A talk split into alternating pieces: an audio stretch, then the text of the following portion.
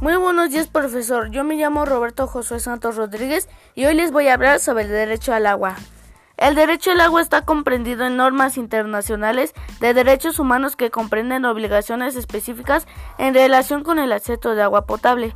Estas obligaciones exigen a los estados que garanticen a todas las personas el acceso a una cantidad suficiente de agua potable para el uso personal y doméstico. Esto comprende el consumo, el saneamiento, el lavado de ropa, la preparación de alimentos y la higiene personal y doméstica.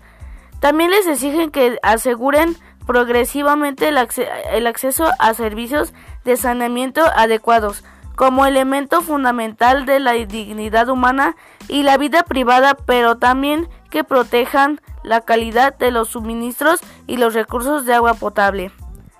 Es todo por hoy. Gracias por su atención.